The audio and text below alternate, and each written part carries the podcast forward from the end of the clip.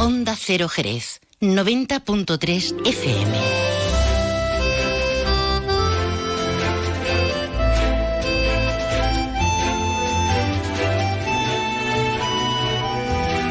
Más de uno Jerez.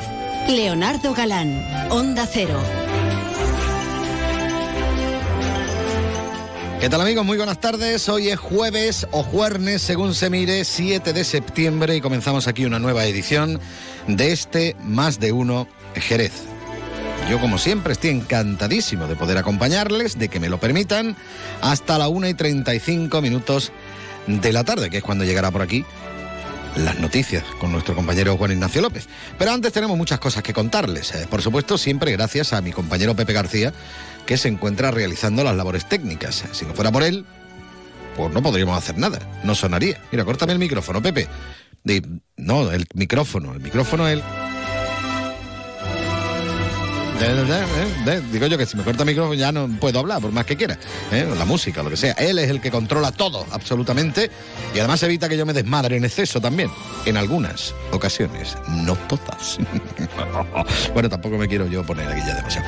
Bueno, que, tenemos muchas cosas que contar. Hablaremos de actualidad, por supuesto. No puede faltar aquí que venga nuestro compañero Juan Ignacio López para que nos haga un avance de eh, lo que se está trabajando en estos momentos en la redacción de informativos de Onda Cero para que le tomemos el pulso a Jerez y nos enteremos de qué es noticia en esta jornada de jueves. Luego vamos a charlar un ratito con Juan García. Él es el presidente de la Asociación de Empresarios y Comerciantes de la zona sur de Jerez. Adecosur, ¿vale? Que todo el mundo lo conoce por Adecosur, pues Adecosur es esto. Asociación de Empresarios y Comerciantes de la zona sur de Jerez. ¿Cómo está la situación por allí?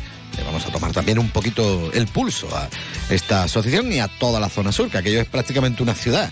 Cuanto a cantidad, allí viven más de 30.000 personas. ¿eh? Así que, a ver qué es lo que nos cuenta. Tendremos nuestro, o recuperaremos nuestro libro gastronómico viajero con Pepe Gil. Nos propone un viaje muy interesante desde la Cartuja de Jerez hasta Estados Unidos, pasando por pirateos, por robos, por desmanes.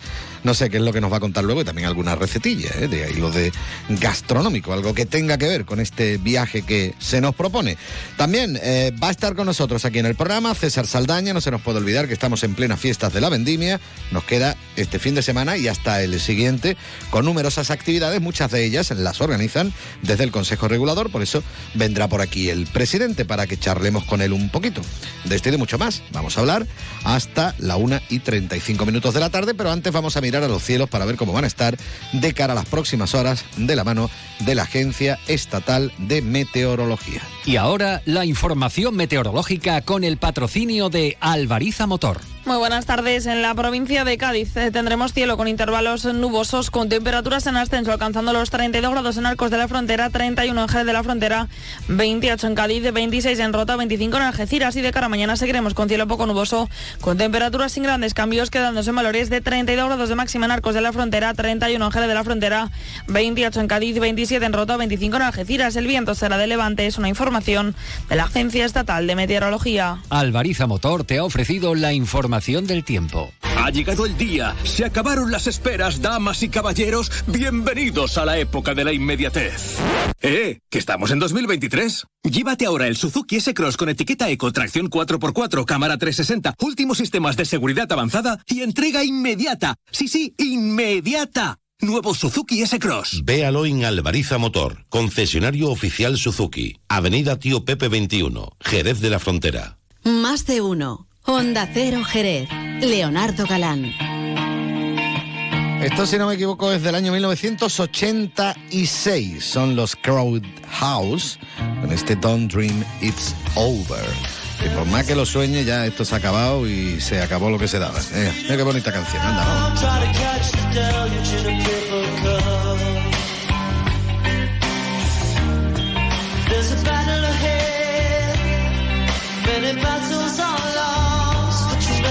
end of the road while you're traveling with me.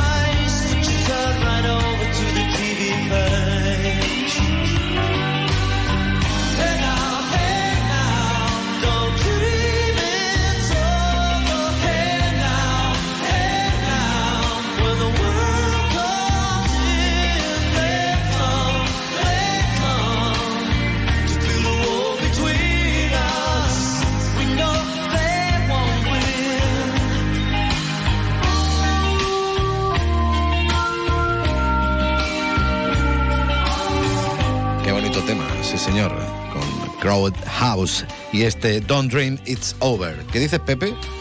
¿Que cómo se titula? Don't Dream It's Over. Lo he dicho antes, que usted no me presta atención. Me está preguntando Pepe que qué quiere decir. Que esto es que no sueñes, que ya se ha acabado.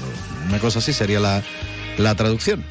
¿Vale? puedes soñar lo que tú quieras, pero cuando se ha acabado, se ha acabado como ya se ha acabado la canción y ahora viene otra sintonía que nos indica que está por aquí nuestro compañero Juan Ignacio López, que el hombre no tiene todo el día para estar con nosotros. Juan Ignacio, vamos a hablar un poquito de actualidad. Muy buenas tardes. Muy buenas tardes, Leo. Bueno, pues efectivamente, actualidad que hoy iniciaremos hablando del curso escolar que comienza y preocupándonos por cómo están los centros educativos y con qué reivindicaciones va a arrancar el curso. Todo un clásico hablar de la Federación Local de AMPAS de Jerez en cuanto a los centros públicos porque ya son clásicos en sus reivindicaciones, o sea, la bajada de la ratio escolar por, aula, el funcionamiento correcto de los comedores escolares, la contratación de más monitores conocidos como PETIS o el mantenimiento de los colegios, los comedores escolares, en fin, es eh, la letanía de cada año. También hay reivindicaciones por parte de las AMPAs de centros concertados donde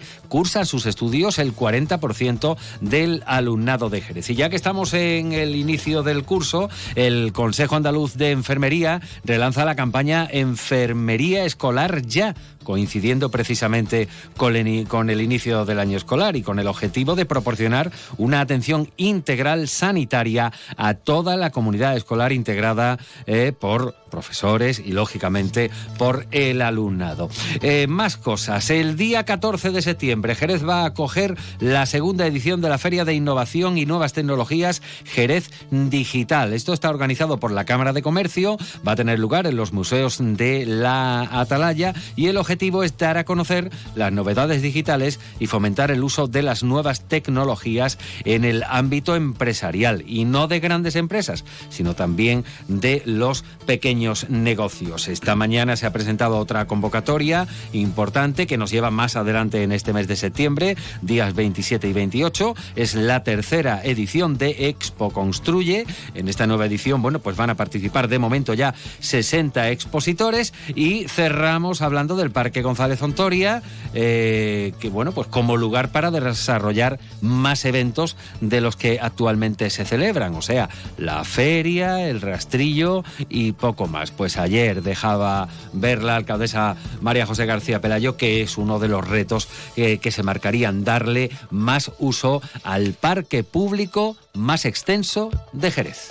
Pues nada, vamos a estar muy pendientes como siempre a partir de las 13 eh, horas y 35 minutos. Gracias, Juan Ignacio. Hasta luego. Hasta luego. Más de uno. Honda Cero Jerez. Leonardo Galán. Luce Shopping, el mayor centro outlet de la provincia de Cádiz, patrocina este espacio.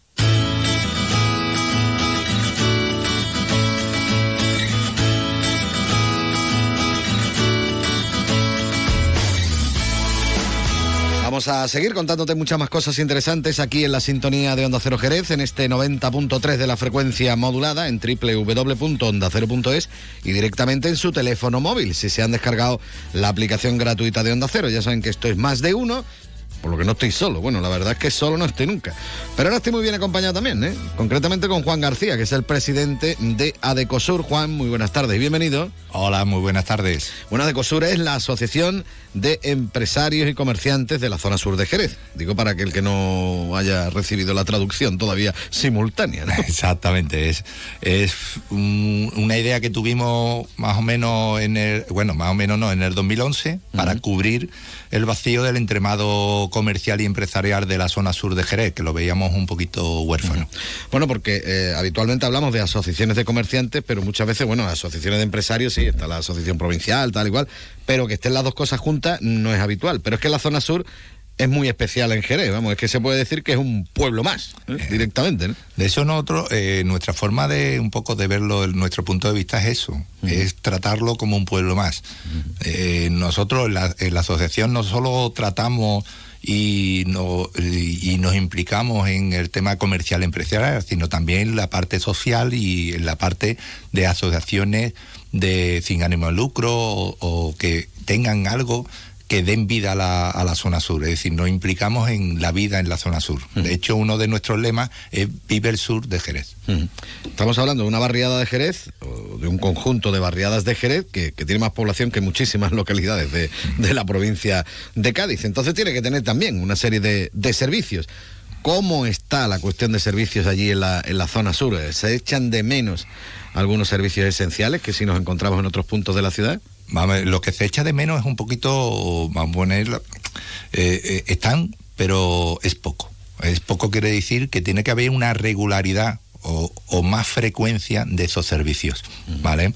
Hay servicios esenciales que naturalmente son diarios, pero hay otros servicios que por ser la población tan grande y tal como es, debería de un poquito incrementar ese tipo de servicios. Por ejemplo, el bardeo de, de calles, ese tipo de limpieza, pues nosotros estimamos que una vez a la semana que es lo que eh, ahora actualmente se realiza, pues es insuficiente, es muy grande y debería de incrementarse el tema ese. El mm. tema también de incremento del tema de basura, el tema de plástico, es decir, un poco regularizar un, e incrementar como un pueblo, es decir, tratarlo como diciendo, bueno, zona sur son 32.000 habitantes, todo, tiene todo tipo de comercio, empresas y viviendas, naturalmente, urbanizaciones, y hay que tratarlo como tal.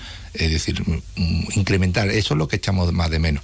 Eso es lo que están allí, pero es que luego hay que sumar los que vamos, ¿no? Claro, a exactamente. compra o a, o a, lo que sea, o a pasear incluso por allí, ¿no? Exactamente. Entonces, como como decimos, es un poco incrementar, darle más, más servicio o más regularidad a ese servicio. Es que tú te montas en un autobús desde otra zona de Jerez para ir a la zona sur y hay autobuses que te pueden tardar una hora y pico en llegar. ¿eh? Claro, porque... Que parece mentira, ¿eh? Exacto. O coge dos líneas, ¿vale? Mm. O tienes que coger el de circunvalación, que eso hace de que de la granja a tranquilamente a, a lo que es Avenida Puerta del Sur, pues tres cuartos de hora. Mm. Fácil, muy fácil. Eso deberíamos de también lo, el tema de comunicaciones pues, pues una pensadita, ¿no? Una como, pensadita, exactamente. Como se suele decir, ¿no? Eso es. Bueno, eh, cuando estamos hablando de la, de la asociación de Adecosur, ¿cuántas, ¿cuántas personas forman parte de la asociación? ¿Cuántos, ¿Cuántos socios tenéis a día de hoy más o menos? Tampoco más o tú, no hemos actualizado ahora por la mañana. O lo mismo sí, no lo sé. no, eh, eh, nosotros tenemos do, dos segmentos bien claros, lo que es el comercio, con una actividad comercial, con una apertura muy directa al, al cliente final, y otra lo que son las empresas, que uh -huh. es un poquito más industrial o de servicios para el tema de, de, de otras empresas uh -huh. pluralmente, ¿no? Entonces, es prácticamente estamos al 50%, porque estamos sobre 90 90 comercios, ahora, ahora mismo adheridos, y en empresas también sobre 90, es decir, mm. estamos sobre 180, eh, vamos a poner empresas y comercios, pero muy repartidas y de todo tipo de actividad. Mm. Bueno, eh, la mayoría de las empresas, bueno, yo no sé lo mismo todas, pero vamos, la mayoría seguro que están en el polígono industrial del portal que es el polígono más grande que hay, vamos, prácticamente creo que en toda la provincia de Cádiz, es enorme ese polígono industrial. Siempre ha tenido una serie de problemas, sobre todo de cuestiones de infraestructura, también de cuestiones de limpieza, de cuestiones de todo tipo, de seguridad. Eh, ¿Cómo está la situación a día de hoy en el, en el polígono industrial del portal? Porque se hablaba muchísimo en la anterior legislatura de que ya se iba a meter mano a una serie de calles y tal para arreglarlo. ¿Cómo está a día de hoy? Vamos a día de hoy vamos a ver, está mejor, y hay que decirlo, y hay que reconocerlo, que está mejor que hace eh, cuatro o cinco años. Uh -huh. Eso hay que reconocer, se va mejorando. También hay que reconocer que es muy problemático todo, todo ello, porque es un conjunto, como tú has dicho, muy grande. Es el segundo más grande de toda la provincia de Cádiz. Uh -huh. eh, hay muchas se puede, eh, vamos a poner irregularidades, no irregularidades, sino hay mucho que trabajar en ese, en ese polígono industrial. El tema de calle, el tema de limpieza, el tema cerado, el tema de aparcamientos de eh, camiones, que, que hay eso. En, en, la nueva, vamos a poner, en la última, eh, la última obra que se está realizando por la calle Sudáfrica, pues eh, resulta que esa sí se está, se está mejorando, es decir, se va a mejorar toda esa calle y hasta que no esté terminado tampoco queremos hablar bien, porque hubo una obra que, mm, que, ya hace tiempo que se quedó ahí y se quedó a media y se quedó a media, se quedó a media. Entonces, hasta que no se termine bien la obra, son ¿Cuándo, objetivos. ¿Cuándo está previsto que, que finalicen la, las obras que se, Por, que se están desarrollando ahora mismo? ¿eh? Te, teóricamente a final de año, que yo tenga entendido. No mm. sé si me equivoco o no, pero a final ¿En las de dos año, fases que había previsto o la primera la fase? Primera, la, parte contratante de la primera parte, porque esto ya se lía uno la primera fase. La primera fase, por lo menos que lo que tengo yo entendido, me puedo equivocar, ¿eh? porque no llevamos nosotros o no tenemos comunicación directa con todo lo que es el proyecto. en, una obra como tú te arriesgas de decir el final, la llama clara. A eso me... no lo sabe ni el de la obra. Por, eso tampoco me quiero mojar cómo queda, cómo esto. Ahora, seguramente suponemos que mejorará, es decir, ahora tú vas en la obra y vas viendo unos, unos progresos. Por lo tanto, hay que tener esperanza de que se está eh, iniciando, va a poner una vuelta a este polígono industrial que, que debe ser un piloto aquí, en, eh, aquí en Jerez. Bueno, y desde Adecosur, ¿qué le pedía a los Reyes, digo, al nuevo gobierno municipal? No, es que muchas veces parece que llega un nuevo gobierno y ya todo el mundo le tiene que pedir de todo. No, antes vosotros pedíais y ahora también, pero ¿qué, qué es necesario? ¿Qué, qué, qué habéis comentado? Porque ya os habéis reunido con, con la alcaldesa que le habéis comentado a María José García Pelayo, que es fundamental para, para la zona. Bueno, nosotros, eh, como te, dije antes, trabajamos o nos estamos implicando tanto en, la parte comercial como en toda, en, toda actividad o requisitos que, tiene que tener mínimo una zona de, de equipamientos, ¿no? Entonces, eh, hemos hecho un plan de, desarrollo de la zona sur donde se lo hemos presentado a lo que es la, alcaldesa. En ello implica eh, designar bien claro lo que es un área comercial, un área comercial de comercial abierto en la zona sur de Jerez, que es eh, eh, entendemos que es eh, todo lo que es la avenida Puerta del Sur y las, calles adyacentes, eso a principio que ellos vean bien claro que es una zona comercial y por lo tanto toda acción que haya que haga el, gobierno ah, el local y quiera promocionar, pues igual que en el centro pone bandarola o eso, pues ahí debe de poner. Las luces de Navidad ahí debe de poner también. ¿Por qué? Porque es una parte comercial que tiene que dar vida. ¿Vale? Igual que se da en el centro, pues que se dé en la zona sur. Eso es lo que estamos pidiendo al principio, que ellos designen bien claro, decir, esto es una área comercial para nosotros y, y la vamos a tratar como tal. A la vez, eh, como he dicho, con calles adyacentes, le hemos dado un sentido o le queremos dar un sentido todavía más a lo que es el Parque de la SEP. El Parque de la SEP para nosotros debe ser el punto de convivencia de la zona sur, ¿vale? Donde está bien, bien, eh, bien designado un parque de, donde hay donde hay lo que son actividades tanto a poner eh, de animales como de convivencia y ahí deberíamos de tener, por ejemplo, lo que son aseos públicos, lo que tenés un, agua, eh, una pequeña tarima o un templete donde podés hacer actividades directamente como teatro, como títeres, como cine de verano, como cualquier tipo de, convivencia, lo queremos convertir en un punto de referencia para la zona sur, de convivencia y todo para hacer actividades. Y después en el tema de ocio y un poco también de, de deporte, pues lo que es la laguna de Torró, es una pena totalmente esta laguna como es y con todo lo todo lo que conlleva y la cantidad de personas que van allí exactamente que parece que no pero van muchísimas personas a la laguna de Torrox a hacer deporte a andar o a pasear directamente pues allí un, pequeño chiringuito un algo Eso se de, de menos exactamente en esa zona y sitio hay ¿eh? sitio hay de sobra y, y simplemente dar o una licitación si no ellos pues dar una licitación a posibles, por ejemplo, lo de en las furgonetas, eh, ese tipo, que se puedan poner en un lugar y dar ahí un, ese, ese, ocio o ese descanso para que sea más agradable también hacer deporte y darle su, su actividad ahí es parte sombría, porque los árboles ahí no sé por qué no no crecen tanto, no te crees, fíjate, y eso es un poco que llevan años puestos, ¿eh? muchos de ellos, ¿eh? muchos de ellos se han quedado así ya está. Exacto, deben de tener 10 o 15 años y ahí están, son se puede decir pequeñitos. Y, y, y sobre todo también eh, lo que es la plaza de Federico Mayo, la plaza de Abasto de Zona Sur. Hay que dar licitación, hay que buscar otras actividades, no solamente dentro de lo que es la plaza, sino de su alrededor. Su alrededor hay que dinamizarlo, hay que darle también a esos comercios que están alrededor esas actividades, esa, esa mejoría en ambiente, esa mejoría en, en, en lo que es la misma fachada de, de, de lo que es la plaza y, y una propuesta que yo considero que, es fácil porque es licitar y un poco eh, darle un cambio de cara, pero el cambio de cara no es eh, no es demasiado eh, en, en la, a poner económico no tiene que invertir no te mucho. un obrón allí. Exacto está bien las instalaciones tiene tú entras dentro y lo que tienes es un pequeño falta de mantenimiento.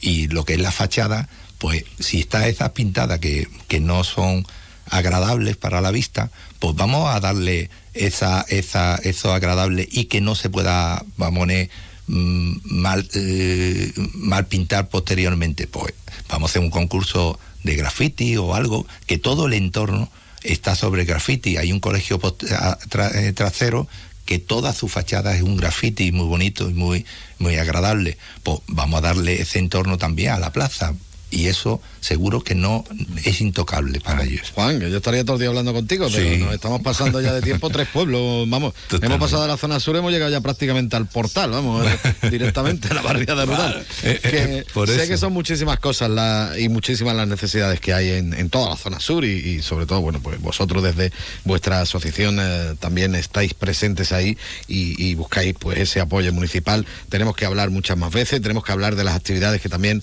organizáis de vez en cuando, porque cerquita no tenemos ninguna, ah sí tenemos una. ¿Cuándo es Exposur? A ver. Mira, Exposur el 28 de septiembre, decía, a final de mes hacemos nuestra feria.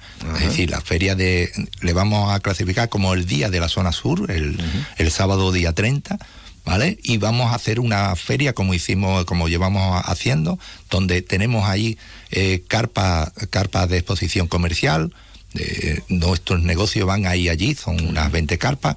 Hemos hecho un, a poner una colaboración con asociaciones de, de vecinos, donde ellos van a llevar allí su- sus Actividades, actividades, ¿no? su trabajo y eso. Por lo tanto, eh, va a ser eh, un- una feria integrada dentro de todo lo que es la zona sur, todo lo que interviene, lo que es eh, eh, Cruz Roja, lo que es Caritas, es decir, que otras empresas sin ánimo de lucro y que hacen un trabajo social van a estar o van, van a trabajar allí y naturalmente nuestra cacharrito y, cacharrito y, y zona donde mm, em, relajarnos y Eh, refrescarnos ¿no? por dentro eso ¿no? es, eso es. que también es importante ¿no? de- y, y día del deporte, el día uno, donde va a haber una carrera, no una carrera, sino una salida en bicicleta, es decir, eh, muchas actividades que iremos. te Eso a iremos finales de mes, así que tenemos que repetir el día 30, ¿eh? bueno, el fin de semana que tenemos ahí, y, y habrá que repetir entrevista, tenemos que, que volver a hablar del tema.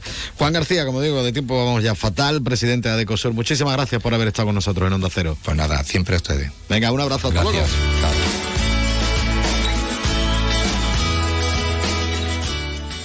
¿Conoces el único centro outlet de la provincia de Cádiz? Visita Lutz Shopping y encuentra las primeras marcas con hasta un 70% de descuento durante todo el año. Y no te pierdas el mejor ocio y restauración al aire libre. Para saber más, entra en www.lutzshopping.com.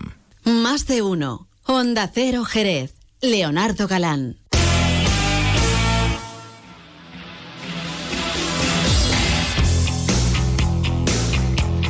Bueno, continuamos por supuesto en la sintonía de Onda Cero Jerez, en este 90.3 de la frecuencia modulada que tanto le gusta, que tanto le divierte, que tanto le entretiene, por lo menos eso esperemos que sea lo que está ocurriendo.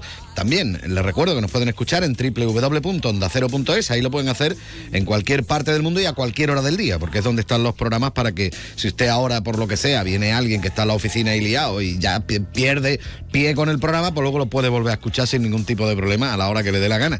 Y también lo puede hacer en la aplicación eh, de su móvil directamente si se la han descargado, que es gratuita. Bueno, recuperamos aquí nuestro libro gastronómico viajero, que me gusta a mí los nombres que le pongo yo a las secciones.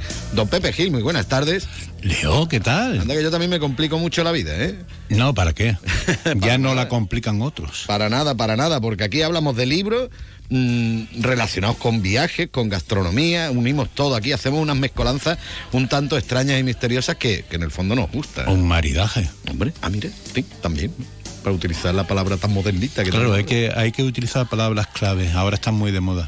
Pues sí, y también las siglas, ¿no? Lo que pasa es que no vamos a poner ahora el LGV, es muy raro. No, no, no. Bueno, eh, Pepe, la, la idea del programa, como siempre, eh, de la sección, mejor dicho, como siempre, mm, hablamos de, en el fondo vamos a hablar un poco de historia, ¿no? Y de, de- de, mm, jerezanos, gaditanos y españoles por el mundo, que han dado muchas volteretas.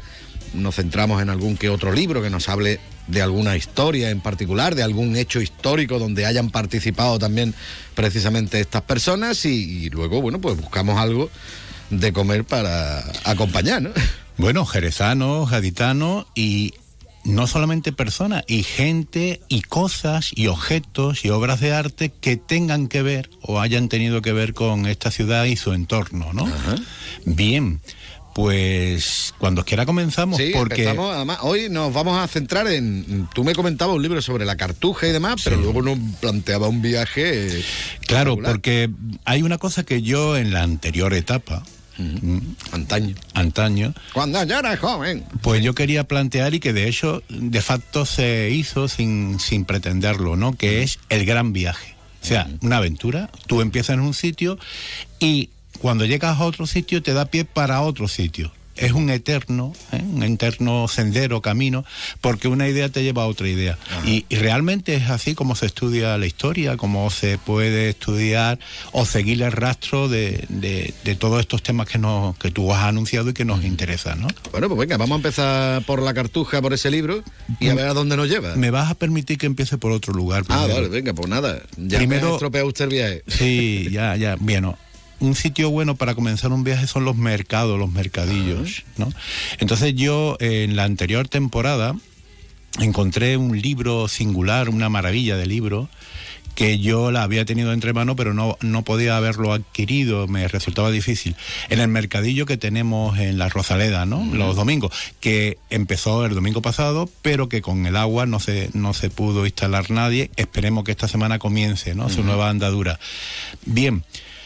Allí encontré, entre otras cosas, un libro sobre la cartuja, un libro de, de principios del siglo pasado, de un visitador general que hizo un repaso por, por bueno, las virtudes, las, las decadencias o las carencias que tenía en aquel entonces el monasterio, ¿no? Y hizo un exhaustivo informe que se editó en forma de libro, una maravilla de libro que está llena de grabados, de, de, de dibujos y sobre todo los textos son muy, muy esclarecedores, ¿no? Apartan un poco las leyendas y los cuentos que se han contado sobre el monasterio, ¿no? El monasterio da mucho de sí, ¿no? Porque un- a dónde está ubicado, por qué se ubica allí, tiene una historia que en algún momento volveremos a ella, pero hoy lo queremos utilizar como mm, primer paso de este viaje, ¿no? Hay algo en ese monasterio que le da mucha fama, o había algo, que era el retablo que hizo Zurbarán, Francisco de Zurbarán. Allá por el siglo XVII, por mediados del siglo XVII, hizo una de las grandes obras de arte relacionadas con Jerez. Hay más, ¿no? Y esa obra, sobre todo una parte de, de ese retablo, la más importante, la más grande, la central, se encuentra hoy en el Metropolitan de Nueva York, que es la batalla de Jerez. Es una de las grandes pinturas que se relacionan con esta ciudad. Claro, nosotros hoy vamos a partir en busca, no de la pintura, sino de la historia que hay a través de esa pintura. Y nos va a llevar a, a Zurbarán, a su maestro, a las inquietudes que tenía en aquel momento, a los problemas que tuvo que superar, como por ejemplo sus obras se hacían en un taller en Sevilla y ya entonces eran globalizado el arte porque se exportaban sobre todo a América por encargo muchas veces y otras veces, bueno, pues en custodio del capitán que era el custodio y que después se encargaba de comercializarlo o entregarlo a otras personas que lo iban a comercializar allí en del mar. Es muy importante esto, ¿por qué? Porque esto nos va a conectar al final de todo este viaje o durante este viaje con lo que se está haciendo ahora mismo. Hay autores jerezanos que hacen exactamente lo mismo para el mercado allende el océano, ¿no? Bueno, ya no se utilizan los capitanes y demás. Claro, y se pero- tarda tanto en llegar. Pero a- también hay, pero también hay pirata. Esto es una historia que nos va a llevar a, a ver cómo era la piratería en aquel entonces y por qué se cebaba no solamente en el oro, sino en las obras de arte. ¿eh? Y también, pues, los pleitos que había por esto, que algunas obras de arte desaparecían y los capitanes o los testaferros encargados, pues decían, bueno, que se lo habían quitado los piratas o que habían desaparecido en un motín o Y que habían ardido. Había ¿no? sido él, ¿no?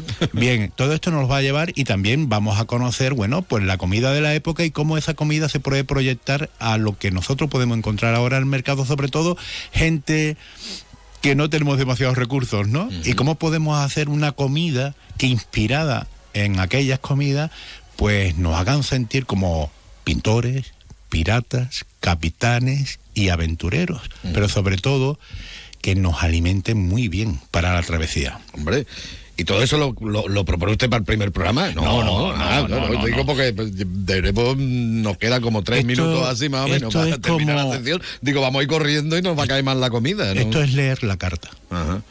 Esto es mostrar un poquito lo que nos espera, ¿no? Claro. En las próximas semanas también, que también es interesante, sí, señor. Pero hoy yo quiero un algo. Me has comentado el inicio, me has comentado mm, desde el mercado de aquí, de dominical, Claro. hasta la cartuja. ¿Cómo empezamos este viaje? Mira, empezamos en el mercado. el, en el mercado, el mercadillo o el rastrillo, como lo llamamos, que, que ya viene haciendo falta desde hace mucho tiempo. Un mercadillo cultural en el centro de la ciudad. No digo con esto que se haya que, que extinguir el que está en la Rosaleda actualmente. En los domingos, pero sé de buena tinta que mm, dos delegaciones de este ayuntamiento están empeñadas en que por fin se atienda a esta necesidad para el centro para los sábados por la mañana y sé de dos delegados que están muy muy emperrados en esto que es Nela y Paco Zurita. Y me gusta mucho eso porque ese entusiasmo si se materializa porque ya te digo que llevamos mm, décadas intentando hacerlo, se materializa, por poco que se haga con ello, se, se logrará un, un- un punto importante un cultural para los sábados por la mañana en la ciudad, ¿no? Bien, pues en esos mercadillos se encuentran joyas como estas. ¿Es improbable? No, es muy probable encontrar cosas como estas, ¿no? Claro, la persona que tenía este libro a la venta y que yo adquirí sabía lo que tenía. No tenía un precio de un euro ni de dos euros, sino de muchos más. Pero no obstante así, es una maravilla encontrar estas cosas en lugares así. ¿Por qué? Porque son pequeños tesoros. Tesoros, que son los libros, que te llevan a muchas otras cosas. Cuando hablamos, por ejemplo, de un libro sobre monasterio, podemos hablar de muchas cosas. De viaje, de espiritualidad, pero también, por ejemplo, de gastronomía, la gastronomía de los monasterios. Es por eso que en un mercadillo, en un único objeto, en este caso un libro, pero podría ser una lámpara, ¿no? Puedes encontrar historias. ¿Por qué? Porque son bienes usados, bienes que ya te sonan una historia. Eh, Entonces, utilizando esa base, vamos a viajar. ¿Qué es lo que hacía, por ejemplo, gente salvando la distancia como Marco Polo, ¿no? Allí en su Venecia, ¿no? Que le contaban historias gentes que habían estado en otros lugares, comerciantes, soldados, aventureros y marinos, ¿no? Y esas historias iban enriqueciendo su imaginación y despertaban su inquietud de conocer qué había más allá del horizonte. Olores, sabores, tacto. De hecho, el germen de todo esto es un gen que muchos de nosotros poseemos y que se llama gen del aventurero. Y del viajero, que también lo hay. Bueno, eh, que de tiempo ya, como siempre, al final vamos corriendo. Yo, es que una fea costumbre que tengo, que es el hecho de, de corretear al máximo en nuestro programa. Yo quiero que tú me hagas la recetita que tú me habías planteado por ahí. Sí. De esto que lleva limones, que lleva mm, Sí. pescaditos y que lleva cosas. así. Inspirándonos en, en el propio Zurbarán, aparte de hacer grandes pinturas y de, y de retratar muchos monjes, ¿no? Cartujos, pues Zurbarán le gustaba pintar, curiosamente, em, unos cuadros que eran una, una suerte de bodegones en que aparecían naranjas y limones. Tienen un simbolismo, ¿no? Que ya entraremos en ello. Uno de ellos se encuentra en, un, un par de ellos se encuentran en Estados Unidos también, ¿no? Y son, mm, tienen su magia, su historia detrás. No obstante, yo me he inspirado en esos limones, ¿eh? Para uniéndolo a una de las comidas que se, se utilizaba mucho en los barcos en aquella época, que era el bacalao. Con el bacalao se compraron hasta títulos nobiliarios, ya hablaremos de ellos, ¿no? Bueno, pues el bacalao yo no lo he podido comprar porque está caro, ¿eh?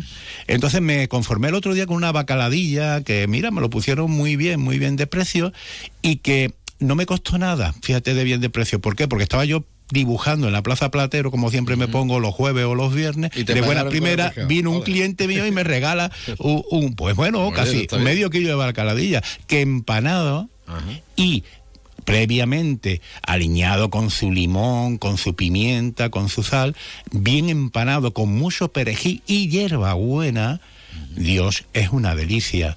No se necesita nada más. Y ya está, y ya tenemos planteada la comida para hoy, sin ningún tipo de problema. Muy recomendable siempre la visita también al mercado de abastos. Sí, claro. Que se encuentra uno joyita, con tranquilidad. De hecho- Es decir, dando vueltecitas y mirando lo que te va a encontrar. De hecho, esa bacaladilla pues venía de allí, claro. Sí, señor. Pues nada, don Pepe Gil, muchísimas gracias. Nos vamos a ir con los pájaros de barro. ¿Por qué? Porque te gusta, porque te divierte y porque te entretiene, ¿no? Y porque es una maravilla Sí, de canción. Pues nos vamos con Manolo García. Muchas gracias, hasta luego. Hasta luego. Hoy cierro yo el libro de las horas muertas. Hago pájaros de barro. Hago pájaros de barro y los echo a volar. Por si el tiempo me arrastra a playa. Echas a volar los pájaros de barro, no sé, lo mismo se caen. Bueno, eh, por cierto, que no he comentado actividades hoy en torno a las fiestas de la vendimia, que ha habido ya unas cuantas. El vino de Jerez a través de la historia de la ciudad esta mañana, jornada puertas abiertas, también en alguna que otra bodega, taller y concurso infantil de Venecia. Pero, por ejemplo, esta tarde a las 5, vino y patrimonio histórico, muy recomendable, de la Edad Media a la actualidad, una ruta guiada por el casco histórico. También, eh, como hemos dicho ya, se inician las catas magistrales en el Alcázar con bodegas Williams and Humber a partir de las ocho y media, también a partir de esa misma hora de copa en copa en los claustros de Santo Domingo. Y mañana ya, mm, bueno, una locura, ya mañana lo comentaremos, las actividades que hay mañana, que son muchas y variadas. Mira qué temita tenemos por aquí, muy bonito estos pájaros de barro. Pero con este temita vamos a llegar a la una. Ya saben que a esa hora llegarán las noticias de ámbito nacional e internacional. Después nosotros, de escuchar también las regionales, eh, pues volveremos y te contaremos muchas más cosas, porque recibiremos la visita del presidente del Consejo Regulador del Vino, César Saldaña. Bueno, lo dicho, que nos quedamos con este tema que es Caribbean Queen, la reina del eh, Caribe. ¿eh? Esto lo cantaba, yo lo traduzco por Pepe, porque luego me pregunta la traducción, ¿vale? La reina del Caribe, Caribbean eh, Quick. eh, Queen, perdón. Eh, estamos hablando de un temazo espectacular de Billy Ocean que publicaba en el año 1984. Yo vivo ya bastante desde aquel entonces. Yo voy a tener que cambiar un poquito porque el, año 80 y los años 80 los estoy yo prácticamente quemando. Bueno, también nos vamos algunas veces con los 70, ¿no? Que también era, una década espectacular. Los 60 también eh. ¿eh? Por ejemplo, como tendremos que hablar de otra de las actividades, del Rocking Sherry, por ejemplo, que está dentro de las fiestas, pues ya nos iremos a los 60 y a los 50 también en cuanto a música. Bueno, aquí tenemos que poner de todo, y no solo de música vive el hombre, sino de todo lo que huela a cultura en nuestra sociedad, y la música también es cultura. Así que, vámonos con esto, venga, dale.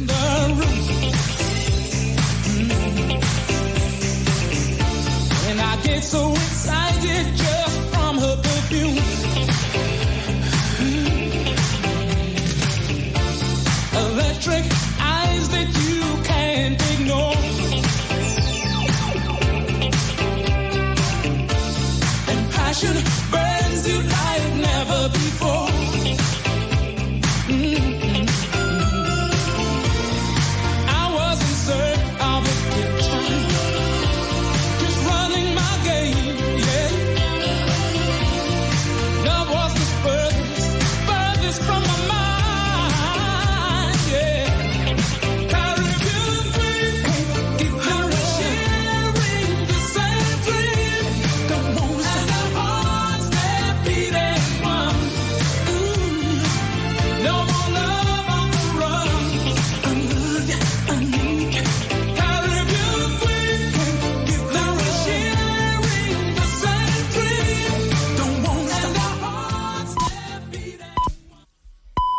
Es la una de la tarde, mediodía en Canarias.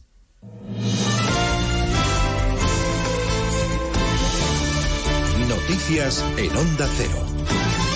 Buenas tardes, les avanzamos a esta hora algunos de los asuntos de los que vamos a hablar con detalle, como saben, a partir de las 12 en Noticias Mediodía, con la vista puesta en el Tribunal Supremo, donde se está celebrando, acaba de terminar, el discurso del fiscal general y del presidente en funciones del Supremo, llamando al respeto de los contrapesos en el funcionamiento de los poderes del Estado de Derecho y alertando del peligro de un escenario político que está erosionando gravemente la justicia.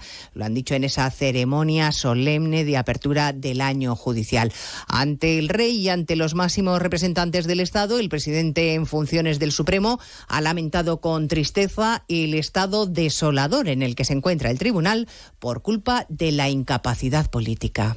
En un contexto fuertemente polarizado, decae la visión de, esta- de Estado y se impone eh, con radicalidad la de partido.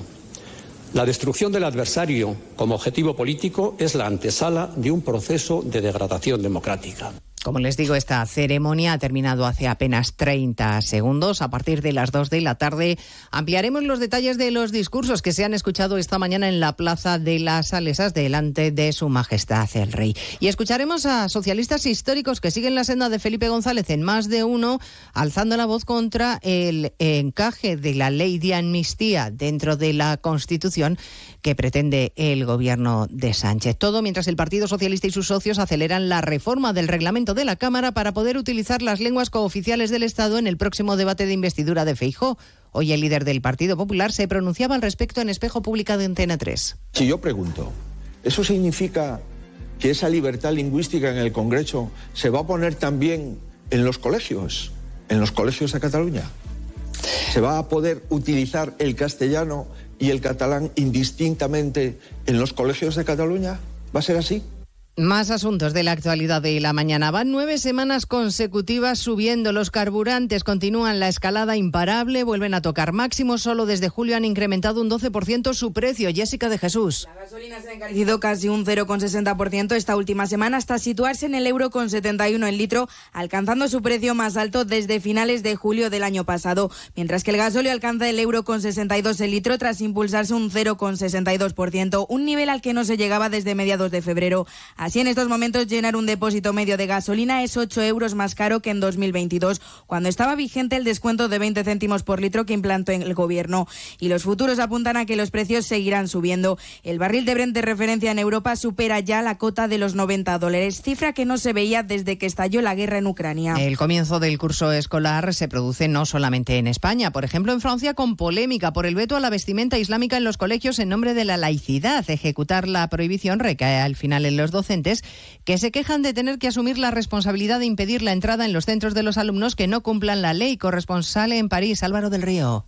Los profesores no quieren ejercer de policías ni controlar la vestimenta de sus alumnos. No es su cometido, dicen, y sobre todo hay otros problemas más urgentes en esta vuelta a las clases, como la falta de personal. En algunos institutos, incluso docentes se han puesto en huelga contra esa prohibición que, a su juicio, estigmatiza aún más a una parte del alumnado. Estudiantes y algunos padres de familia se han sumado a las protestas. Desde 2004, la ley prohíbe en Francia todo signo religioso ostensible en los centros educativos, pero los detractores insisten en que la valla es solo una túnica tradicional que llevan por cuestiones culturales y no religiosas. El Consejo de Estado tiene que pronunciarse ahora sobre esa prohibición. También en España el sindicato CESIF tiene quejas sobre la situación de los docentes. Alegan que no hay plazas suficientes para atender a todos los alumnos en las escuelas. Eh, denuncias que han hecho esta mañana y que les contaremos a partir de las dos en nuestro informativo. Y por supuesto el nombre propio del día es el de María Jiménez, la artista trianera a la que todos elogian esta mañana por su personalidad y su fortaleza. Ha fallecido en su casa de Sevilla esta madrugada. A partir de esta hora, la despedida de su público en la capilla ardiente en el Ayuntamiento de Sevilla que acaba de abrir sus puertas. Ha sido pionera en todas sus cosas. Ha sido pionera en siendo una mujer muy libre, muy, como, como ha dicho el hijo, muy indomable. Una mujer que ha sabido defender todos sus derechos y los nuestros. Una mujer trabajadora, luchadora, con sus defectos y, su- y sus virtudes como todo el mundo, ya está. Los trianeros, lo que más queremos en el mundo es Triana y ella quería Triana, y por lo tanto, todo lo que quiera Triana para nosotros es, es lo más grande. María Jiménez, todo fuerza, todo un artista. Se lo vamos a contar todo a partir de las dos, cuando resumamos la actualidad de este jueves 7 de septiembre. Elena Gijón, a las 2, Noticias Mediodía.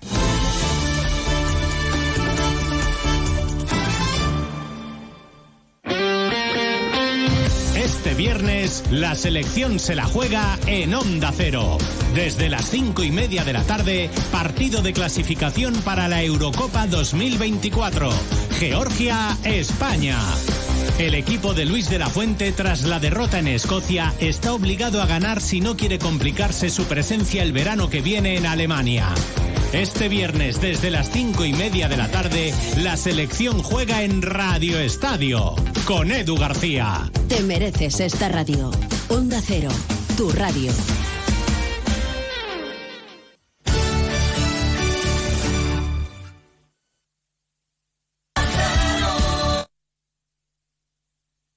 Lucía. Únete a la revolución solar con Social Energy. Ahorra ya con tus instalaciones premium con batería, con descuentos desde 900 y hasta 4.450 euros y no pagues hasta noviembre. Disfruta de tu instalación llave en mano con primeras marcas. Pide tu cita al 955 44 11 11 o socialenergy.es y aprovecha las subvenciones disponibles. La revolución solar es Social Energy.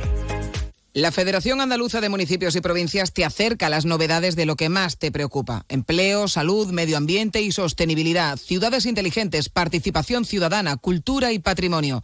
Tienen más información en famp.es.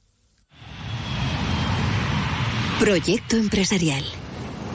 Turbulencias. Objetivo cumplido. Asegura el futuro de tu negocio con el Betia. Simple, claro, el Betia. Onda Cero Andalucía. Sobre todo. En Onda Cero, Noticias de Andalucía. Jaime Castilla. Buenas tardes, hacemos a esta hora un avance de la actualidad de Andalucía de este jueves 7 de septiembre y comenzamos en Sevilla, donde hace escasos minutos que ha sido abierta al público en el ayuntamiento de la capital la capilla ardiente de la cantante María Jiménez. La artista trianera fallecía esta pasada madrugada a los 72 años de edad y ya son centenares de personas las que hacen cola en el consistorio para darle su último adiós. Personalidades de la política, la sociedad y la cultura coinciden en la tristeza por esta pérdida y en calificarla como una artista única, revolucionaria y valiente. En política, la Junta Electoral Central ha impuesto una multa de 2.600 euros al portavoz de la Junta y consejero de Medio Ambiente, Ramón Fernández Pacheco, por vulnerar la ley electoral el pasado 12 de junio, cuando ya habían sido convocadas las generales del 23 de julio durante la rueda de prensa posterior al Consejo de Gobierno. En Málaga, ayer mismo se concentraban los profesionales sanitarios para denunciar las agresiones que sufren y hoy hemos conocido una nueva, una funcionaria por parte de un paciente en un centro de salud de la capital, Onda Cero Málaga. Blanca Lara. En concreto, Jaime, los hechos ocurrieron en el centro de salud de Carlinda el pasado martes a las 10 de la mañana, cuando un individuo de 33 años se encontraba en el centro sanitario y supuestamente en actitud agresiva golpeó una mampara del mostrador y causó lesiones a una de las trabajadoras. En la provincia de Málaga ya son 24 los profesionales agredidos en lo que va de año. En Cádiz comienza hoy la regata de grandes veleros Magallanes Elcano, en la que participan 15 embarcaciones de todo el mundo. Onda Cero Cádiz, Carmen Paul. Entre los veleros participantes, cinco de la máxima categoría de la clase A, como el Sagres de Portugal o el Capitán Miranda de Uruguay. Con motivo de la regata, Cádiz acoge además una agenda complementaria en toda la ciudad, con conciertos, actividades deportivas, gastronómicas y culturales. Seguimos ahora con el repaso de la actualidad del resto de provincias y lo hacemos por Almería, donde la Guardia Civil ha detenido a un hombre como presunto autor de una agresión sexual contra una joven en el municipio de Pulpí el pasado 17 de julio. Onda Cero Almería, Inés Manjón. Sí, fue entonces cuando el detenido abordó de madrugada a la víctima que se dirigía caminando a su trabajo. Al parecer la introdujo en su coche y la llevó a una zona aislada donde presuntamente la agredió sexualmente. Se le imputa la comisión de un delito de agresión sexual. En Ceuta, la Policía Nacional da por finalizada la operación iniciada la madrugada del martes por varios disparos registrados en la barriada del Príncipe. Los agentes han detenido a dos personas como presuntos autores de estos hechos, que en esta jornada han sido puestos a disposición judicial. En Córdoba, el histórico barrio de San Lorenzo ha sido invadido por una plaga de ratas proveniente de las casas solariegas. Los vecinos piden al ayuntamiento que se adopten medidas ante esta situación de insalubridad y a la Junta una estrategia para recuperar el entorno declarado como VIC. En Granada, la Guardia Civil ha desmantelado 15 centros de producción de droga ubicados en una docena de municipios, la mayoría con enganches ilegales a la luz y el agua, y ha puesto a disposición judicial a 13 acusados por el cultivo y elaboración de droga. En Huelva, en el municipio de Punto Umbría, la Guardia Civil está investigando a una mujer por su presunta participación en un delito de maltrato animal. No prestaba atención a los cuidados necesarios de varios caballos de su propiedad que presentaban una delgadez extrema y claros signos de desnutrición. En Jaén, la Unión de Pequeños Agricultores ha solicitado a la Confederación Hidrográfica del Guadalquivir que el desembalse de agua previsto para el riego del olivar se lleve a cabo como muy tarde este fin de semana, habida cuenta de la situación por la que atraviesa este cultivo. Y en Sevilla, el sindicato Comisiones Obreras ha presentado casi medio centenar de denuncias contra otras tantas empresas por incumplir la prevención de riesgos frente al calor durante este verano. La mayoría de ellas afectan al sector de la construcción. Más noticias Andalucía a las 2 menos 10 aquí en Onda Cero. Onda Cero. Noticias de Andalucía. Nos encanta viajar, nos encanta Andalucía. ¿Te vienes a conocerla? Iniciamos nuestro viaje cada miércoles a las dos y media de la tarde y recorremos Andalucía contigo. Gente Viajera Andalucía, un programa de turismo, actualidad, gastronomía, tradiciones y buen humor en Onda Cero. Con la colaboración de la Consejería de Turismo, Cultura y Deporte de la Junta de Andalucía. Te mereces esta radio. Onda Cero, tu radio.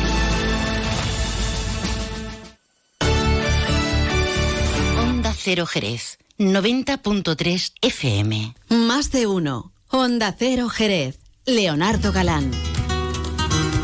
Qué bonito, sí señor, empezar la segunda parte del programa ahí con una buena guitarra ¿eh? Y un buen tocador. Ahora, ahora decimos quién es. Porque vamos a hablar un poquito de lo que es el Cool Area Sur 2023. Todavía podemos disfrutarlo hasta el próximo domingo. Actividades que están ubicadas en la zona de restauración y cines. El acceso es totalmente gratuito para todos los asistentes. Hoy viernes tenemos cita interesante con la actuación musical de DJ Alfonso Tawa. Eso a partir de las 8 de la tarde. Andaluz, eh, DJ, residente en alguno de los mejores clubes de Sevilla y también en el puerto de Santa María. Y también tenemos Pintacaras esta tarde a partir de las 7. Luego mañana sábado la actuación musical de este hombre que están escuchando con su guitarra Agustín de la Fuente, guitarrista flamenco de origen gaditano y con una amplia trayectoria musical. También mañana tenemos taller infantil de máscaras para niños por la tarde. Y también el domingo, taller infantil de upcycling. Esto es de reciclaje para los amigos. Bueno, para los amigos, para los niños. Y como decimos, hasta el domingo pueden disfrutar con este magnífico Cool Área Sur 2023. Y ahora, en un minutito, porque ya está por aquí por los estudios, vamos a charlar con el presidente del Consejo Regulador, con César Saldaña.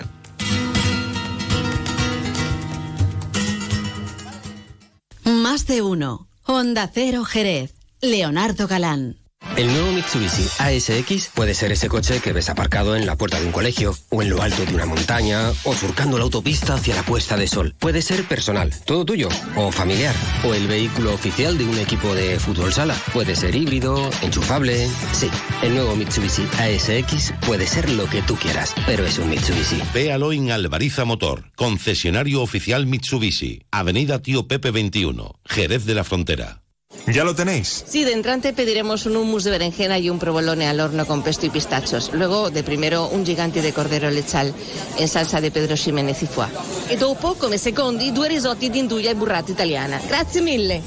En La Mafia se sienta a la mesa, disfrutarás de la típica gastronomía italiana en un restaurante atípicamente italiano. La Mafia se sienta a la mesa. Piacere originale. Estamos en Jerez, Avenida Andalucía 105, Glorieta Tío Pepe. La vuelta al cole es muy divertida con las Dunas Shopping. Vamos a por un año lleno de retos e ilusiones. Prepara la mochila de tu futuro. ¿Sabías que sorteamos tarjetas regalo para las compras? Participa en los sorteos de nuestro Instagram. Ya lo tenemos todo preparado para la vuelta al cole en las Dunas Shopping. Más de uno. Onda Cero Jerez. Leonardo Galán. A mí me gusta el pin, pin, pin, pin. Y a mí también. De la mortancina para pam, pam. Vivir contento. Pin, pin, pin, pin. Bueno, esta canción se llama A mí me gusta el vino, ¿vale? Lo que pasa es que hablan de vino de todos lados, no sé yo si hablan del vino o no de Jerez. Pero bueno, ya cuando hablamos del vino de Jerez, ya eso no es ni vino siquiera, es un alimento magnífico y maravilloso que producimos, elaboramos y hacemos aquí en nuestra ciudad. Y estamos en plenas fiestas de la vendimia y estamos celebrando por todo lo alto el nacimiento del mosto. Y si hablamos de vino, pues hay que hablar del Consejo Regulador del Vino. Y por eso está con nosotros su presidente, don César Saldaña. Muy buenas tardes. Muy buenas tardes, Leonardo, ¿qué tal? Yo ya el vino de Jerez casi ni le califico de vino, es que es un alimento, además está catalogado como tal, ¿eh? como alimento. Y, y, luego es que es una maravilla. Yo no sé ya, y además como tampoco sabe a qué vino mm, decir, porque tenemos tanta variedad que no es normal. Pero bueno, como digo yo, estamos celebrando la llegada de, de ese mosto. Por cierto, estuviste en la catedral, me imagino, ¿no? En sí, la sí, por ¿no? supuesto, es un día muy importante y, y allí, allí estábamos, sí. Retomando nuevamente el lugar donde se puede decir que tradicionalmente se ha estado haciendo, ¿no? Me parece que ha sido un poco los años que nos ha hecho allí, ¿no? Sí, hombre, la verdad es que el reducto de la catedral tiene el problema del público, ¿no? Que alberga, bueno, allí había 500 sillas más muchísima gente de pie también eh, disfrutando del espectáculo, pero tiene una, un significado, tiene un eh, que pa- a mí me parece que es que es, eh, es el sitio donde, donde se tiene que hacer por, por muchos motivos. Hombre, entre ellos hay que recordar que, que gracias precisamente a las bodegas, entre otras, ¿no? Pues se hizo la catedral, ¿no? Con financiación Efectivamente. de los bodegueros, ¿no? Efectivamente, sí, eso, ese, ese impuesto al vino que al final lo, lo pagaron los bodegueros, pues fue lo que, lo que posibilitó que se terminara nuestro primer eh, templo. A mí es que me gusta hablar mucho también de historia en el programa y Claro, hombre, hay que recordar las cosas, ¿no? Porque luego cada cosa tiene su sitio y cada, y cada cosa, bueno, pues tiene su aquel. Bueno, hablando de, de vinos y demás, hoy, eh, momento importante, lle- llevamos muchas citas importantes, obviamente, dentro de lo que son las fiestas de la vendimia. Pero hoy es importante porque, por ejemplo, comienzan ya las catas mm, magistrales en, en el Alcázar. Lo hace de la mano de Bodegas Williams and Humbert, ¿no? Efectivamente, hoy, bueno, ya empieza, ya, ya los fines de semana empiezan los jueves, ¿eh? y eso también se aplica a, a nuestras fiestas y efectivamente jueves, viernes, sábado tenemos ya catas magistrales, las volveremos a tener en la semana próxima, también jueves, viernes y sábado, con seis bodegas señeras de, de nuestra ciudad, eh, con sus enólogos, con, con una selección de sus vinos, con gastronomía, con, bueno, con acompañamiento también del Consejo Regulador y con música. Eh, y todo ello pues en ese en ese ambiente ese lugar tan tan especial también en Jerez como es el, el patio de armas del Alcázar y hoy empieza también otra cita que, que tiene mucho éxito entre los jerezanos y entre todos los que nos visitan que es de copa en copa en los claustros. Así Ahí. que sí sí hoy es un día un día importante. Un día importante, también tenemos por ahí la Cátedra del Vino y demás, ¿no? Sí, eso fue ayer, fue además muy emotiva porque en la cátedra del vino, pues eh, bueno, ha pasado todo tipo de personalidades, escritores, cineastas, eh, médicos, eh, historiadores, eh, y en este, en esta ocasión pues teníamos como yo lo presenté ayer, uno de los nuestros, eh, una persona que ha dedicado su vida a- al vino de Jerez, una vida larga y fructífera, pero además una, un, un- jerezano de Bilbao, por cierto, como es Juan Luis Bretón, que bueno compartió con nosotros algunas de las muchísimas cosas que sabe sobre, sobre todo mm, de la época en la que él tuvo un papel muy relevante en nuestro sector, que fue prácticamente de los años 70 y algo hasta hasta 2000 ¿eh? y, fue muy emotivo. Tuvimos allá toda la familia eh, la plaza eh, la bodega San Ginés estaba llena y, y muy muy bien. Yo disfruté muchísimo. Bueno, eh, cuando llegan las fiestas de la vendimia, cuando, bueno, pues todo el mundo habla de las fiestas de la no solo en Jerez, también se habla en el ámbito nacional de que estamos de, fiestas y, demás. Eh, ¿Se nota, por ejemplo, más presencia a la hora de visitantes en el propio consejo, de gente que diga, oye, mira, ¿por, qué el vino de Jerez? ¿De dónde sale? Eh, ¿Cómo lo hacen? Porque me imagino que en el consejo también pregunta a la gente, ¿no? Sí, bueno, el consejo está situado en un lugar de paso, eh, de paso en coche y de paso también de viandantes. Y, y además de paso hacia una serie, estamos eh, ubicados, eh, tenemos a nuestro alrededor bastantes hoteles. Eh, tenemos el NH, el Sherry Park, que está en la vía de, de, de- de, bueno, del Hotel Jerez, muy cerca del, del, del Soho, en fin. Entonces hay muchísimo viandante, muchísimo turista que pasa por allí y, bueno, como tenemos las puertas abiertas, pues muchas veces entran y preguntan. Eh, de hecho, nosotros pusimos en su momento en el, en el Consejo un punto de información enoturística y claro, por supuesto que en estas fechas pues hay mucha gente que, que nos consulta. Bueno, a ver, nos consultan mucho también vía emails o, en fin, de, telefónicamente también. Y, y sí, sí, notamos que, a ver, Jerez, como tantas otras ciudades un poquito del interior mm, renace en esta en esta época. Eh, eso se nota se nota muchísimo. Y que las fiestas de la vendimia sean mm, digámoslo así, la apertura de curso de, de nuestra ciudad, pues es una cosa eh, bueno que hay que aprovechar, por supuesto. Además me imagino que alguno que venga a Jerez con motivo de la fiesta de la vendimia irá incluso a la caza del selfie a hacerse la fotito en el consejo. Oye, que yo estuve en el consejo regulador, ¿no? Bueno, no Alguno irá así, ¿no? Sí, no solo eso, nosotros una de las cosas que ofrecemos durante la fiesta de la vendimia son visitas guiadas al consejo. El consejo, a ver, el consejo son oficinas, son instalaciones institucionales, la bodega San Ginés, la sala de pleno, mm, es decir, eh, eh, es un sitio de trabajo, básicamente.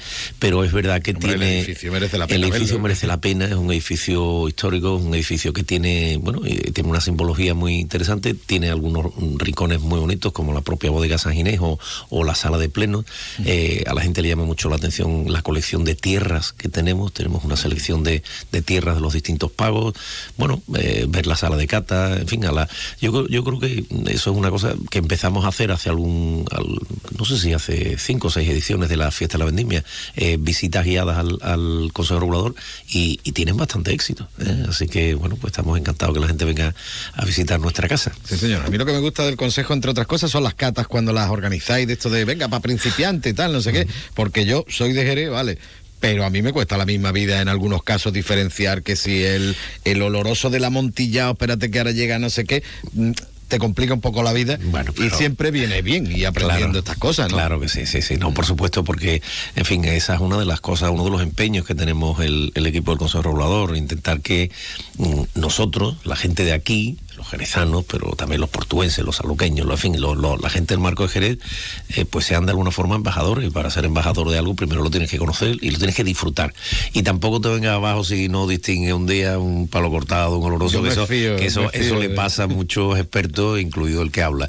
O sea que, que yo tengo un truco siempre para saber el vino, para acertar el vino. A ver. Mira la etiqueta. Ah, ya está. ¿eh? Yo, yo le pregunto al camarero, yo te lo pido al camarero Claro, directamente, claro porque que aquí, yo qué quiere que te diga, pero en Jerez Sí, se está llegando a un nivel también. No, ¿eh? lo que pasa es que también lo que tienes que pensar es que en los vinos de Jerez las fronteras entre un tipo y otro pues son difusas, ¿no? Y dependen mucho también de, de los criterios de cada bodega, de los criterios. Hay muchas veces que uno prueba un fino viejo y dice, oye, pero si esto es un amontillado, y bueno, pues aquí esto lo etiquetan como fino y aquí lo etiquetan como... Y, y es que es verdad que son vinos en los que los procesos naturales, la crianza biológica pues va evolucionando y hay algunas bodegas y dicen, bueno, a partir de aquí, esto es lo que yo le llamo un amontillado, y hay bodegas que dicen, a partir de aquí, yo le, o digamos que el, margen es...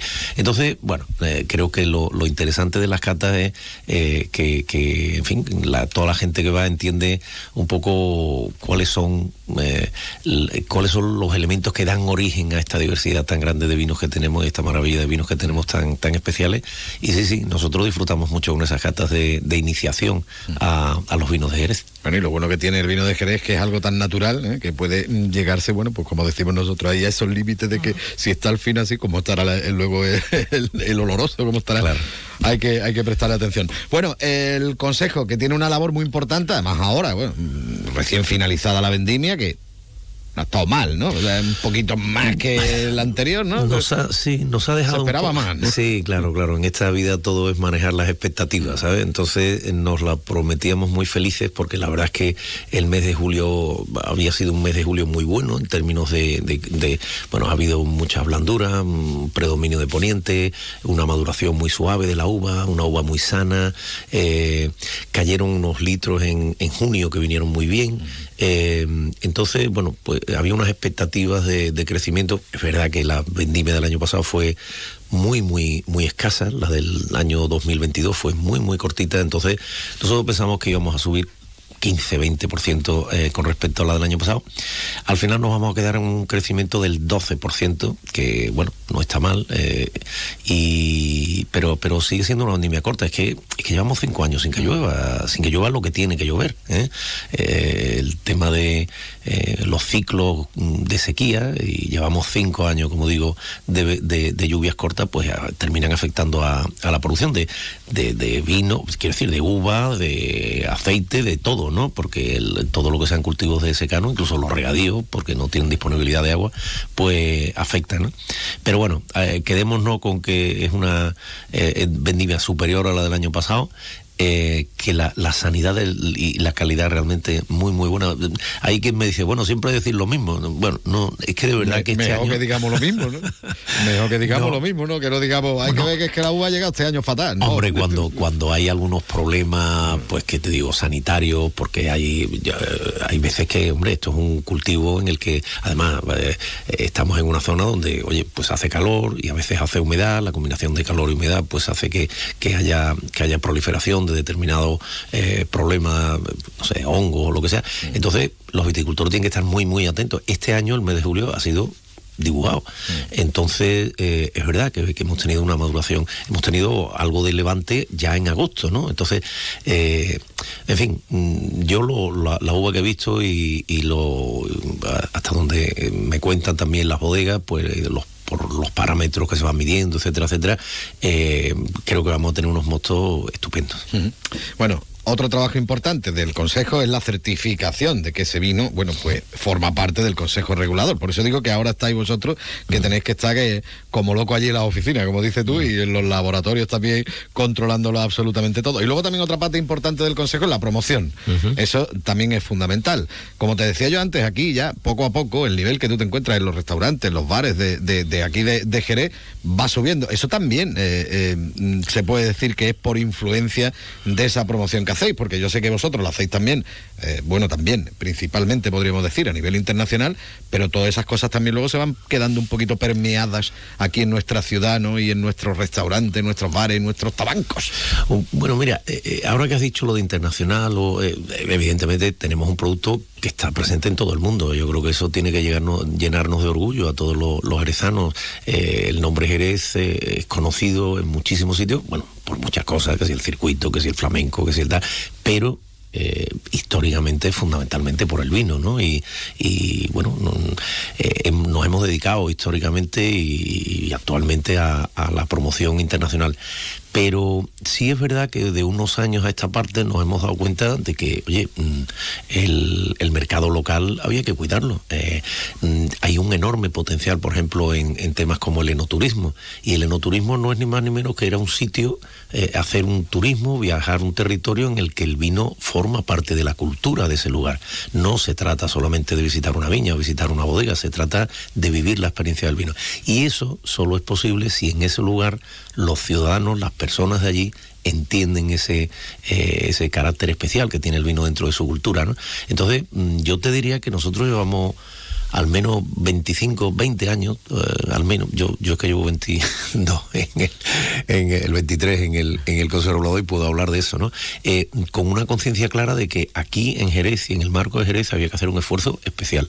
Y fruto de eso es también todas las catas que hablábamos antes, todos los cursos de iniciación, todas las, eh, las actividades que hacemos para sumilleres, para personal de sala, para cocineros. Y, hombre, eso da su fruto. Esto es un esto es una gota malaya que nosotros, nosotros no, no tendremos tendremos mucho dinero para promoción, pues somos muy pesados, ¿eh? somos muy constantes, pim, pim, pim, pim, pim, pim. Y esas cosas yo creo que al final dan resultados. Y es verdad, es verdad lo que tú dices, yo mm, da gusto, da gusto hablar con, camareros, no, no ya con sumilleres, que hay pocos restaurantes que tienen una persona específica para el vino, pero, pero en todos los restaurantes hay algunos camareros, si no todos, pero sí hay algunos que, bueno, que se han preocupado de formarse, que están muy orgullosos de, trabajar donde trabajan en este, en este ámbito, que por tanto se sienten un poquito responsables de que tienen que saber de vinos de Jerez, porque claro, mm, eh, aquí vienen cientos de miles de personas eh, por el enoturismo Eh, una persona se sienta en un, en un restaurante, en una terraza aquí en Jerez y, pide algo de comer y pide tal, claro, no le puedo decir, ¿qué le pongo? ¿Una cervecita? ¿Un riojita?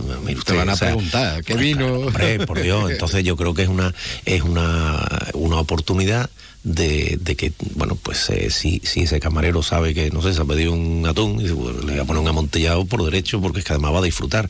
Entonces, eh, eso, eso lo estamos viendo cada vez más y, y, es un, bueno, es una gran satisfacción ver que, que, en fin, que todo ese trabajo pues empieza, no, empieza no, eh, hace tiempo ya que está dando resultados. ¿eh?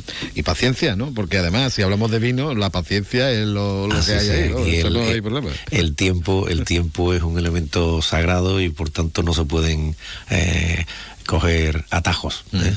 Bueno, y muchas cosas nuevas que se están dando también en nuestras viñas. El otro día estuvimos en Viña Mercedes con lo del dos tema Mercedes, de dos Mercedes, dos Mercedes del tema del Pedro Jiménez, que, que también es chula la iniciativa, ¿no? Y se está ahí con la universidad, se está trabajando, se está viendo la rentabilidad que puede tener precisamente ese tipo de, bueno, el cultivo de ese tipo de, uva, ¿no? En, nuestro marco, ¿no? Sí, bueno. no solo para el dulce, claro. Claro, claro. Es que es, que es muy curioso porque mm, eh, muchas veces eh, se piensa en el sector del vino de Jerez, en nuestra actividad económica, y parece que como tenemos tantos años a la espalda, pues está todo inventado. ¿Eh? está todo inventado y entonces, bueno, pues esto se hace así, esto se hace allá y, punto. Y, no, eh, si nosotros llevamos tantísimos años como, como somos una de las regiones vinícolas más antiguas del mundo, somos una región milenaria, y si siempre hemos estado en esto, si siempre hemos estado con una gran reputación como eh, elaboradores de vino, es porque aquí hemos estado continuamente preguntándonos a nosotros mismos si estábamos haciendo todo bien y si había alguna cosa distinta que se podía hacer. Es decir, la innovación. ¿eh? La innovación ha sido una de las cosas que ha caracterizado al Marco Jerez históricamente y seguimos, se, puede seguir innovando y se pueden seguir eh, haciendo cosas y, bueno, lo del otro día, como tú dices, fue muy chulo y muy, y muy ilustrador de ese espíritu innovador que tiene la bodega. En este caso estamos hablando de Williams Humbert, eh, pero hay otras muchas y grandes, medianas y pequeñas y este es un proyecto además muy bonito porque ahí está la Universidad de Cádiz, ahí está la Diputación, ahí está el Consejo Regulador. Eh, está Ecovalia, porque es cultivo ecológico, y está, y está una bodega, está Williams Amber, ¿no? Y, bueno, y es una muestra más de que se pueden todavía eh, eh, introduciendo eh, eh, novedades, introduciendo innovación sobre la base auténtica, porque nosotros de verdad lo que nos distingue es, bueno, pues este suelo que tenemos, este clima que tenemos, estas variedades que trabajamos y, bueno, mm, eh, yo estoy muy contento de, ese proyecto y, hay muchos más, o sea que, hay todavía campo por, por, recorrer. Tendremos que probarlos todos, es lo que yo quiero. por ejemplo, hablando de, vino ecológico, en, la cata magistral estará el vino ecológico de William, que también está que va sí, tienen, un fino ecológico magnífico. Pues nada, habrá que, habrá que probarlo y habrá que participar en todas las actividades que giran en torno a las fiestas de la vendimia. César, yo al final me paso tres pueblos, como siempre, con las entrevistas, pero es que me gusta hablar contigo porque siempre queda todo mucho más claro, aunque todavía hay muchas más cosas que esclarecer, así que tendremos tiempo de charlar muchas más veces. César Saldaña, muchísimas gracias por estar con nosotros aquí en Onda Cero. Ha sido un placer, como siempre, gracias. Más de uno. Onda Cero Jerez. Leonardo Galán. Yuyu, ¿eso qué es lo que es? No te hacía yo a ti de mojito, la verdad. Esto es la bebida de los dioses, Luis. El canastito. Es igual, pero más rico porque lleva canasta. Anda, ven que te pongo uno. Uy, qué delicia, Yuyu. Esto ahora en verano sienta de maravilla así de fresquito. ¡Canastito! No, ni nada. Disfruta con un consumo responsable. Después de siete años, del 7 al 10 de septiembre, Cádiz volverá a ser anfitriona de la Gran Regata de Grandes Veleros. Un acontecimiento donde la población gaditana y sus visitantes podrán disfrutar de una diversa programación, como conciertos, actuaciones de carnaval, cuentacuentos, títeres. Todo lo que quieras saber sobre la Gran Regata te lo contamos en Más de Uno Bahía de Cádiz los días 7 y 8 de septiembre. Dos programas especiales donde te llevaremos todo lo que esté sucediendo en nuestro muelle gaditano. Más de uno Bahía de Cádiz. Escucha la vida con Jaime Álvarez. Con el patrocinio de Mariquita Trasquilá, Cuanto Cocinas, Colchonería Romero, Sonia Rey Estética y con la colaboración institucional del Ayuntamiento de Cádiz. Te mereces esta radio. Onda Cero, tu radio. Área Sur te invita a vivir los fines de semana más emocionantes. Hasta el 10 de septiembre disfruta de divertidos talleres infantiles con tatuajes, pintacaras y máscaras. Pero eso no es todo, también podrás asistir a conciertos de música en directo y DJs. Y espera, hay más. Aprovecha los viajes en globo gratis los domingos de agosto.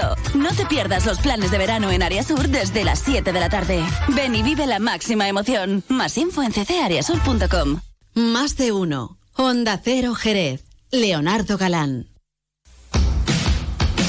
Corría el año 1984 eh, y salía una película que se llamaba, igual que este tema, Footloose, perdiendo los pies. Eh, el tema lo interpretaba Kenny Loggins y al año siguiente, por cierto, se llevó el Grammy eh, a la canción del año. No estuvo mal.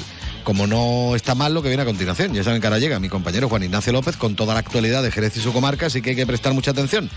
Pepe García ha estado en el control de sonido, él se queda, pero yo me voy al restaurante Antonio a disfrutar con la mejor gastronomía y ya que hablamos tanto de vino, pues a disfrutar con alguno de los vinos magníficos de bodegas Williams and Humber. Una copita nada más, ¿eh? siempre con un consumo responsable. Adiós.